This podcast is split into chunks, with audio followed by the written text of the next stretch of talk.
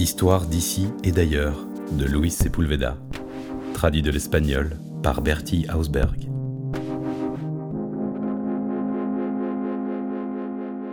Plateforme Larsen B.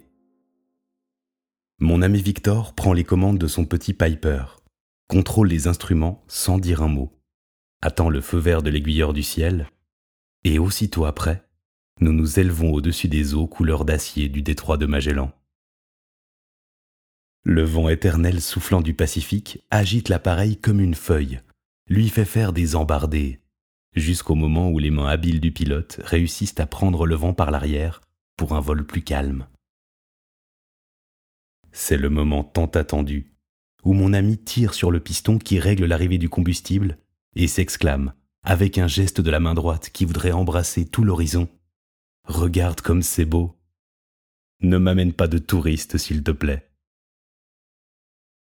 Nous volons en direction de l'Atlantique. En bas, le détroit de Magellan s'ouvre en crique et se ferme en étranglement.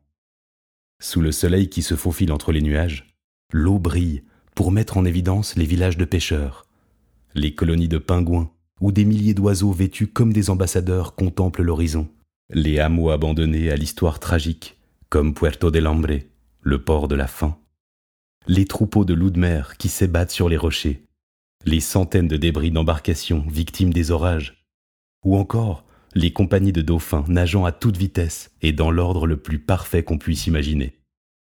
Bien sûr, c'est beau de voler sur la ligne d'eau qui délimite les confins du continent américain et de la Terre de Feu.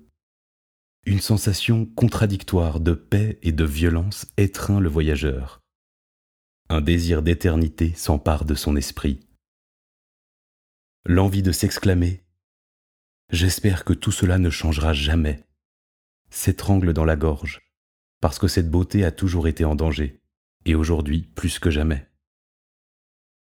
Après l'annonce des futures exploitations pétrolières dans les eaux antarctiques et sur le continent blanc de l'Antarctique lui-même, les habitants de la Patagonie et de la Terre de Feu craignent à juste titre pour l'avenir de ces paysages, où la nature témoigne de l'âge de notre planète.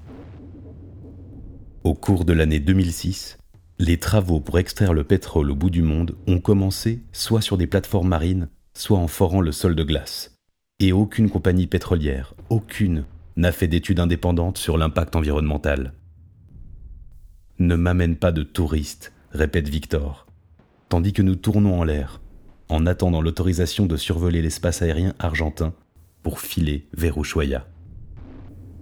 Mon ami ne manque pas de raison de se plaindre, et pourtant, il n'est pas un ennemi du tourisme. Il y a deux ans, alors qu'il servait de pilote à des photographes allemands désireux de voler au-dessus du glacier Perito Moreno, au mois de juillet, c'est-à-dire en plein hiver austral, il a remarqué de vastes étendues d'eau, de glace fondue, à la cime du glacier.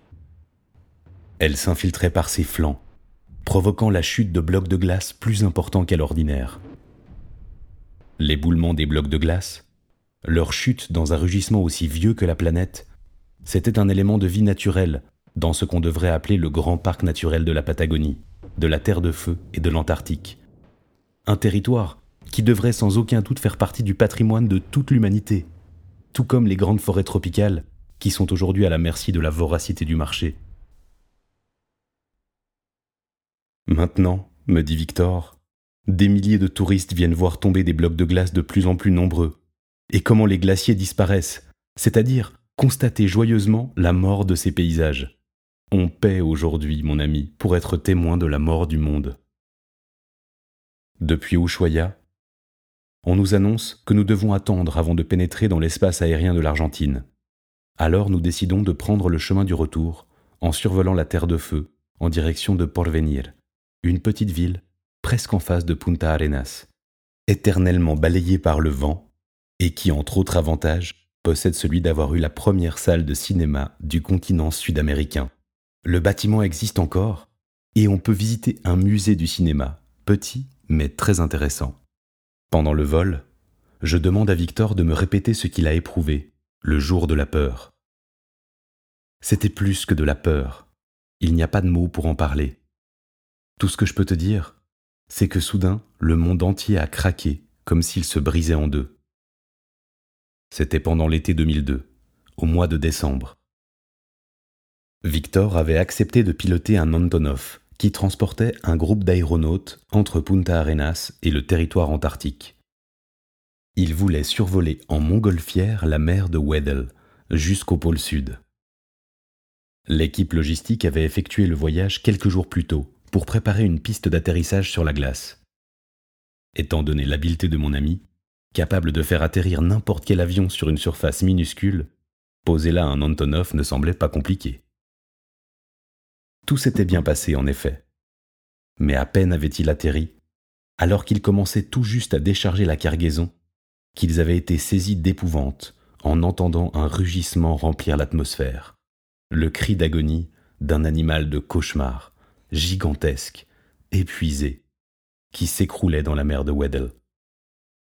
Ce jour-là, à quelques 90 km au nord-ouest de la piste d'atterrissage improvisée, la plateforme de glace Larsen B s'était détachée de la péninsule antarctique, se transformant en un iceberg de 12 500 km. Au cours des 50 dernières années, la température de l'Antarctique, de la Terre de Feu et du sud de la Patagonie avait augmenté de 2,5 degrés. Et cette augmentation est parfaitement visible sur tous les glaciers. C'est la fin des glaciers.